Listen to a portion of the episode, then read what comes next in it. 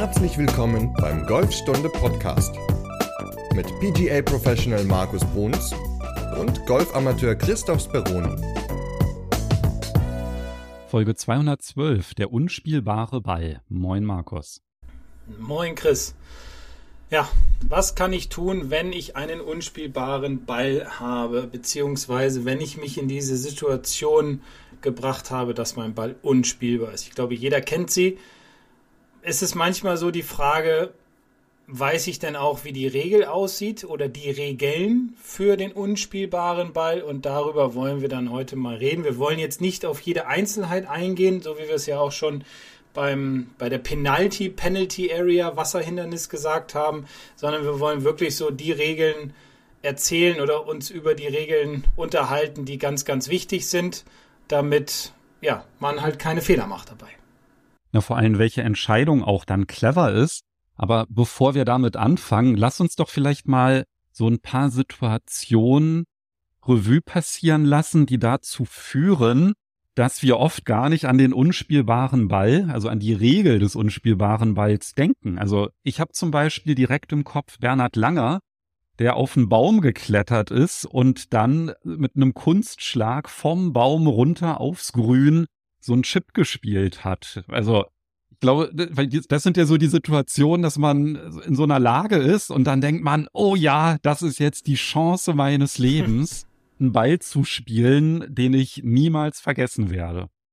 Ja, ich denke da zum Beispiel an Tiger Woods. Ich weiß nicht mehr, welches Jahr das war. Es war irgendwie, ich glaube, bei diesem World Matchplay Championship, wo er einen Ball unter den Busch geschlagen hat, hat sich dann hingekniet und ich meine, er hat ihn sogar rückwärts, also den Schläger umgedreht, die Schlagfläche umgedreht sozusagen und hat ihn dann rückwärts raus aufs Grün gespielt.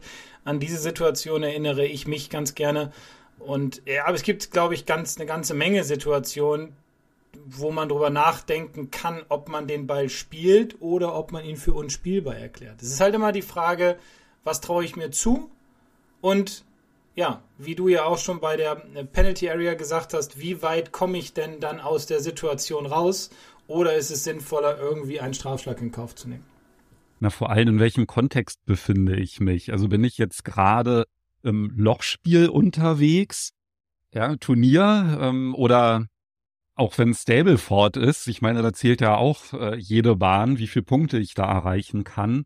Das heißt, da ist es halt immer ein Abwägen der Stärken und Schwächen. Und dann würde ich halt fast mal vermuten, wenn man nie Trouble-Shots Shots trainiert hat, dann wird's halt auch ziemlich schwierig mit dem unspielbaren Ball, weil, oder mit dem vermeintlich unspielbaren Ball, weil das sind ja eigentlich Situationen, in denen ich extrem kreativ oder sportlich werden muss. Ja, also ich meine, Bernhard Langer, der ist da auf den Baum hochgekraxelt. Das bekommt wahrscheinlich auch nicht jeder hin. Also ich frage mich da immer noch, wie er da oben raufgekommen ist. Und auf der anderen Seite hast du jetzt Tiger Woods, der irgendwie auf die Knie geht mit einer verdrehten Schlagfläche. Also wenn ich das noch nie gemacht habe, dann wird die Wahrscheinlichkeit auch nicht besonders hoch sein, dass ich da halbwegs den Ball treffe. Also wahrscheinlich werde ich da sogar vorbeihauen. Also ging mir zumindest immer so, wenn ich irgendwie so einen Ball hatte, der unter den Ästen war und dann habe ich mich da so halb an den Baumstamm rangelehnt mit dem Kopf, damit ich da halbwegs rankomme. Da habe ich dann in der Regel nicht den Ball getroffen. Ja? Also hm. das ist wirklich etwas, was man halt vorher abwägen muss. Ne?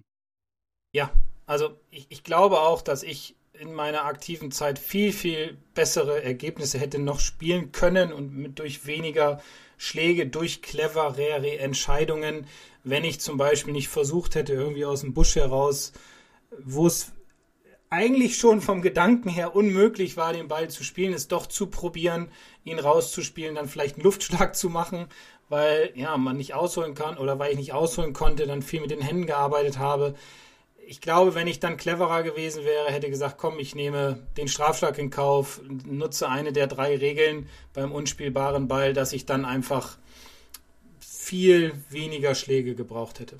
Aber ja, je älter man wird, umso cleverer wird man. Und ich glaube, man lernt natürlich auch ganz stark aus diesen Situationen. Und man muss tatsächlich vorher sich immer ganz genau überlegen, was ist jetzt in der Situation für mich das Beste? In welchem Spielmodus bin ich auch? Also im Lochspiel kann man es natürlich probieren. Im Stableford ja, eventuell auch, weil man dann sagen kann, okay, ich mache halt einen Strich, ist nicht ganz so ideal. Aber da ich zum Beispiel früher immer nur Zählspiel gespielt habe und es heute auch immer noch mache, zählt natürlich jeder Schlag. Und da muss man sich wirklich ganz genau überlegen, ist es clever zu sagen, ich versuche den Schlag oder ist es vielleicht cleverer zu sagen, ich nehme einen Strafschlag in Kauf, droppe dann irgendwo, wo auch immer, darüber reden wir gleich, und spiele dann von da weiter. Also deswegen immer ein bisschen Zeit lassen bei der Überlegung. Wir haben jetzt in der Kombination mit diesem unspielbaren Ball öfters Büsche und Bäume gehabt. Also Tiger Woods, der da am Busch war, Bernhard Langer, der drauf war, du hattest es auch gerade erwähnt. Ich glaube, Büsche und Bäume sind tatsächlich der häufigste Grund dafür oder der, der, der beste Anlass, einen Ball für unspielbar zu erklären, weil da ist ja ganz, ganz oft die Möglichkeit des Schlages extrem eingeschränkt. Also manchmal komme ich ja noch nicht mal richtig an den Ball ran. Ich kann mich nicht mal, ich kann ja nicht mal den Ball ansprechen, ne, wenn er im, irgendwie im Gestrüpp drin ist. Wird schwer, ja, genau. Und deswegen ist ja auch die erste Frage eigentlich, wann kann ich denn überhaupt einen Ball für unspielbar erklären? Vielleicht fangen wir erstmal an, wenn es nicht geht, und zwar wenn er in einer Penalty Area ist weil da gibt es gar keine Notwendigkeit. Da gibt es ja bereits ein Erleichterungsverfahren, wie man fortsetzen kann, da einfach zwei Folgen zurückgehen. Und wenn der Ball im Aus ist, weil wenn der Ball nicht mehr im Spiel ist, kann ich ihn ja auch nicht für unspielbar erklären. Aber in allen anderen Situationen kann ich den Ball immer für unspielbar erklären. Richtig. Ich könnte ihn sogar auf Fairway für unspielbar erklären. Ergibt jetzt nicht so viel Sinn, weil er ja gut liegt, aber im Busch, am Baum, in der Hecke, wie auch immer, da kann ich den Ball natürlich für unspielbar erklären, auch im Raff oder so. Das ist überhaupt kein Problem. Das heißt, ich muss auch niemanden um Erlaubnis fragen, ob ich das darf Nein. oder so, sondern diese Entscheidung liegt komplett bei mir als Spieler. Richtig. Das ist meine eigene Entscheidung. Ich kann dann eben, oder ich würde es immer so machen, dass ich dann eben rüberrufe und sage, pass auf, ich liege hier im Busch, ich erkläre den Ball für unspielbar, ich wende jetzt die und die Regel an und dann mache ich es. Das mache ich, ich mache das immer. Also man muss es aber nicht, ich mache es persönlich immer. Okay, also wenn ich es grundsätzlich in allen außer den Ausnahmen angesprochenen Situationen machen kann, ist ja dann erstmal die Frage, warum sollte ich es machen? Und da kommen ja eigentlich die drei Möglichkeiten ins Spiel, wie ich weiterverfahren kann, wenn ich den Ball für unspielbar erkläre, weil ich muss ja letztendlich abwägen, ja, gehe ich das Risiko ein, den Ball zu spielen oder kann ich mir durch das Erleichterungsverfahren, was mir zur Verfügung steht, einen Vorteil verschaffen? Ne, weil wenn ich den Ball irgendwo anders droppe, habe ich ja den Vorteil, dass ich da gut rankomme, ihn sicher spielen kann, aber das kostet halt immer diesen besagten Strafschlag. Und deswegen ist ja immer dieses Abwägen so wichtig. Wenn ich am Ball stehe, also angenommen, der liegt jetzt am Baum, ja, und ich gucke mir den so an. Und ich denke, boah, mit ganz viel Glück treffe ich den Ball und dann schaffe ich das, den Ball so fünf Meter nach hinten zu spielen, weil dann könnte ich ja wieder das Grün angreifen von dieser Position. Da ist dann eigentlich schon ziemlich klar, wofür man sich entscheiden sollte an der Stelle, ne? Trotzdem entscheidet man sich meistens fürs Falsche. ja, ja, das schon, aber diese Linie zurück, das ist ja die, ist ja eine der drei Möglichkeiten. Ja, genau. Die Linie zurück ist eine der drei Möglichkeiten. Die Frage ist halt immer nur, ist es so sinnvoll, auf dieser Linie zurückzugehen? Oder muss ich dann eventuell, also über eine Hecke, über eine große Hecke, über Büsche, über Bäume wieder hinwegspielen? Oder ist es dann nicht vielleicht cleverer zu sagen, komm, ich probiere es jetzt, den Ball einfach diese fünf, sechs Meter nach hinten zu spielen und liegt dann in einer Situation, ähm, deswegen gibt es ja auch mehrere Möglichkeiten. Wir haben ja noch zwei, über die wir reden. Aber wenn ich auf der Linie zurückgehe, dann heißt das ja, dass ich die Fahne, den Ball und dazwischen mir eine Linie denke und auf dieser gedachten Linie gehe ich dann in der Verlängerung des Balles so weit nach hinten weg, wie ich halt gerne möchte und droppe dann halt da den Ball. Auch innerhalb einer Schlägerlänge dann. Droppen ist immer auf Kniehöhe und dann muss ich halt gucken, ob es sich wirklich lohnt. Also zum Beispiel bei uns in Sieke an Loch 19 ist es halt so, dass auf der rechten und linken Seite sehr hohe Büsche sind. Die gehen das komplette Fairway entlang bis zum Grün hin. Und oft schlagen die Leute ja einen Slice mit dem Driver, hauen den Ball dann rechts in diese Hecke hinein. Und wenn ich da die Linie nehme, dann gehe ich in die Verlängerung und gehe dann auf Loch 27, was parallel zur 19 läuft und bin dann tendenziell im fetten Rough von der 27, weil das da sehr hoch ist und sehr breit ist. Und dann ist es nicht so clever, den Ball dort zu droppen, weil aus dem fetten Rough den Ball hochzukriegen, also überhaupt erstmal gut zu treffen, den Ball dann hochzukriegen, auch noch weit nach vorne zu schlagen, über diese Hecke weg. Das wäre dann die schlechteste Variante, die ich wählen kann. Deswegen muss ich immer gucken, ob das wirklich so clever ist, auf der Linie zurückzugehen oder ob ich nicht sage, ich nehme lieber eine von den beiden anderen Möglichkeiten. Genau, bevor wir auf die eingehen, wenn ich den Ball für unspielbar erkläre und der ist irgendwo seitlich, ganz weit links, ganz weit rechts auf der Spielbahn, dann ist die Linie zurück oftmals keine schlaue Wahl. Das ist genau das, was du angesprochen hast.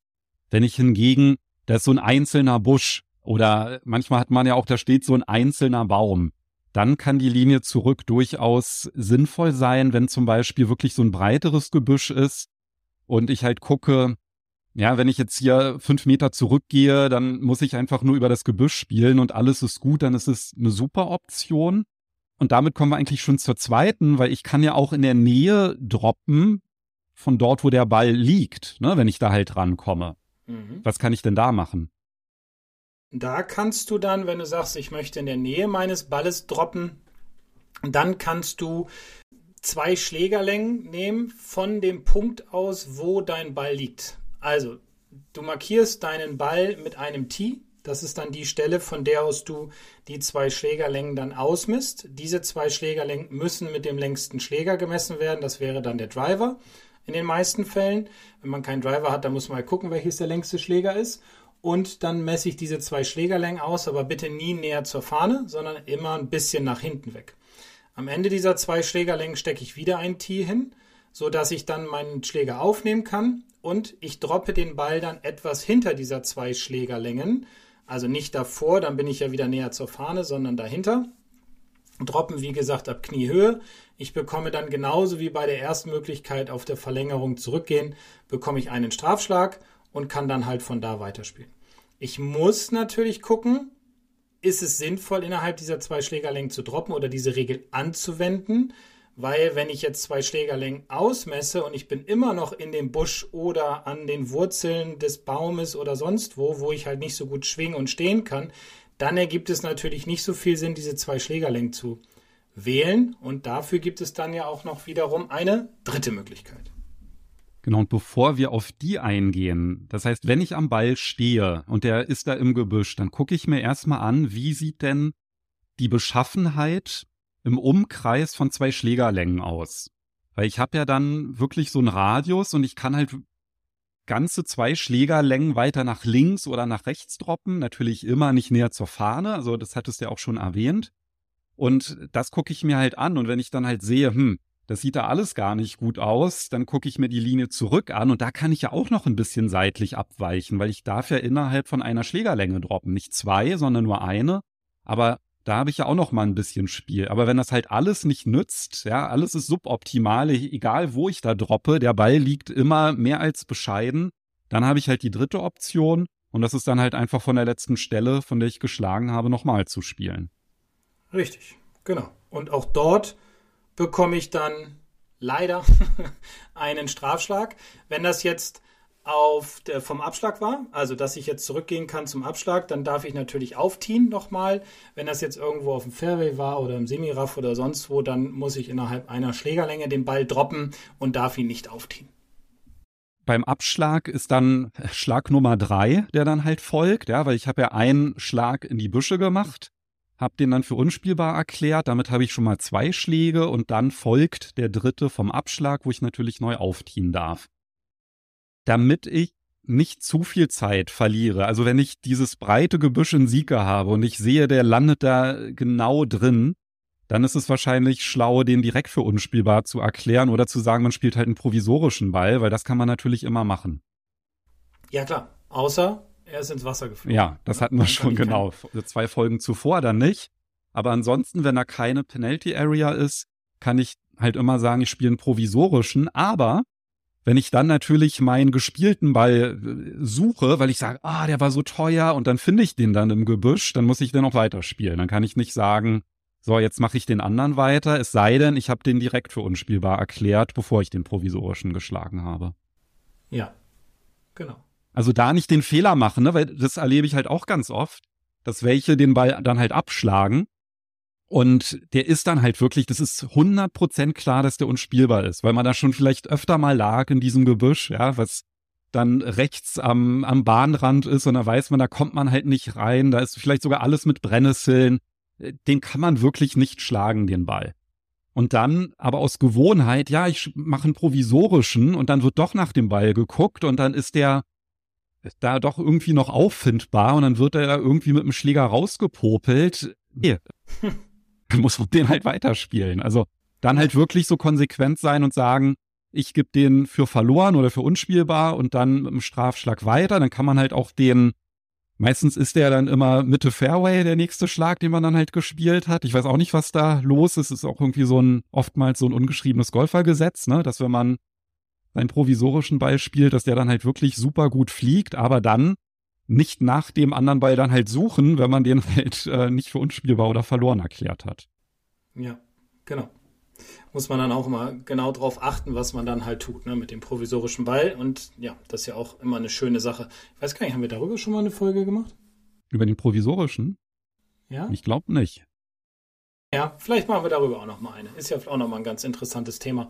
Also, wenn ich mir nicht hundertprozentig sicher bin, ob ich ihn finde, jetzt ähm, im, im Busch zum Beispiel, dann ist der provisorische Ball natürlich sehr, sehr gut. Er spart auch relativ viel Zeit, weil meistens ist es so, dass die Leute keinen provisorischen Ball spielen, hauen in den Busch hinein, finden den Ball nicht, müssen dann zurücklaufen, haben vorher drei Minuten gesucht. Das kostet sehr, sehr viel Zeit, das Zurücklaufen. Ich sag mal, in großen sind wir vielleicht bei sieben bis zehn Minuten Zeit die dann verloren gehen und dann muss ich die wieder aufholen, dann werde ich hektisch. Also deswegen ist es grundsätzlich immer wichtig, wenn man sich nicht sicher ist, einen provisorischen Ball zu spielen. Ansonsten, wenn man halt diesen Ball findet im Busch, am Baum oder sonst wo, man erklärt ihn für unspielbar, dann gibt es halt diese drei Möglichkeiten. Also wir können nochmal zusammenfassen. Einmal zu, ähm, auf der Verlängerung zwischen Ball und Fahne so weit zurückgehen, wie man möchte. Dann innerhalb von zwei Schlägerlängen ab dem Punkt, wo der Ball liegt, den Ball droppen und dritte Möglichkeit ist, zurückzugehen zu der ja, letzten Stelle, von der ich diesen Ball geschlagen habe. Und für alle drei Möglichkeiten gibt es halt leider einen Strafschlag. Aber man hat halt die Wahl, bei den drei Möglichkeiten sich für eine zu entscheiden.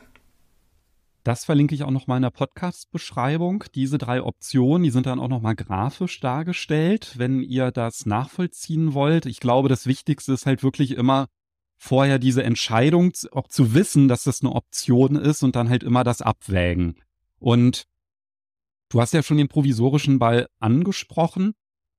Manchmal ist man ja dann doch überrascht, dass der dann unspielbar ist. Ja, da hat man dann nicht gesehen, dass der so zur Seite weggesprungen ist oder in den Busch rein oder dass man da gar nicht rankommt. Dann sich nicht zu schade zu sein, dann halt wirklich dann nochmal zurückzugehen zum Abschlag oder zur letzten Stelle und da nochmal zu spielen, ist natürlich super ärgerlich, ja, für alle, äh, vor allem für einen selbst, wenn man dann halt hektisch wird, da dann halt wirklich versuchen, die Ruhe zu bewahren und seine Routine reinzukommen, weil wenn man dann irgendwie fünfmal versucht, nach dem Ball zu hacken und den dann halt aufnimmt, ist ja dann auch nicht besser, ne? Also, wenn es dann halt nicht anders geht und man keinen provisorischen gespielt hat, dann halt zurückgehen. Klar wird man dann immer hektisch sein, weil man sich ja dann auch beeilt, dahin rennt und dann schnell machen will. Und da ist dann halt wieder die Pre-Shot-Routine umso wichtiger, dass man einfach konzentriert an seinen Schlag rangeht. Ja. Genau. Und dann gibt's natürlich auch noch unspielbare Bälle im Bunker. Da gibt es noch mehr Möglichkeiten, aber da werden wir eine eigene Folge zu machen, welche Regeln es im Bunker gibt. Gar nicht nur speziell für den unspielbaren Ball. Aber wenn ihr sagt, boah, da will ich jetzt nicht warten, bis die Folge ist, wenn ihr dem Link folgt, wird da halt auch alles erklärt wie man im Bunker zu verfahren hat, wenn der Ball unspielbar ist. Ansonsten machen wir demnächst auch noch mal eine eigene Folge zu den Regeln insgesamt im Bunker, weil da ist ja auch manchmal Verwirrung. Genau. Aber vorher reden wir in Folge 213 über den Punch. Den Punch. Über den Punchschlag. Also nicht den, wie beim Boxen. Also wenn man sauer ist auf den Mitspieler, weil der gequatscht hat, wenn man seinen Abschlag ja. gemacht hat dann puncht man ihm ein. Nein, das tun wir natürlich nicht darüber reden, das machen wir auch nicht, sondern wir reden über den Punchschlag beim Golf und ja, darüber reden wir halt in Folge 213. Also vielleicht nur ganz kurz, weil das vielleicht ein Schlag ist, den noch nicht jeder gehört hat. Das ist einer, der so ganz flach fliegt, oder? Genau. So einen sehr flachen Schlag, den man eigentlich in jeder Situation anwenden kann. Zum Beispiel unterm Baum durchzuspielen, wenn man ihn dann doch nicht unspielbar erklären will. Richtig. Oder gegen den Wind zum Beispiel. Bei Flachhalten, damit er ein bisschen länger wird. Muss man aber auch trainieren und wie man das macht, Ja. das erfahrt ihr dann in der nächsten Folge. Genau. Und dann würde ich sagen, hören wir uns in Folge 213 wieder. So machen wir das. Bis dann. Tschüss. Bis dann. Ciao, ciao.